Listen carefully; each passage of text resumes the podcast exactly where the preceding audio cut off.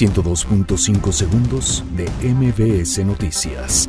Christopher Landau es designado embajador en México por el Senado de Estados Unidos.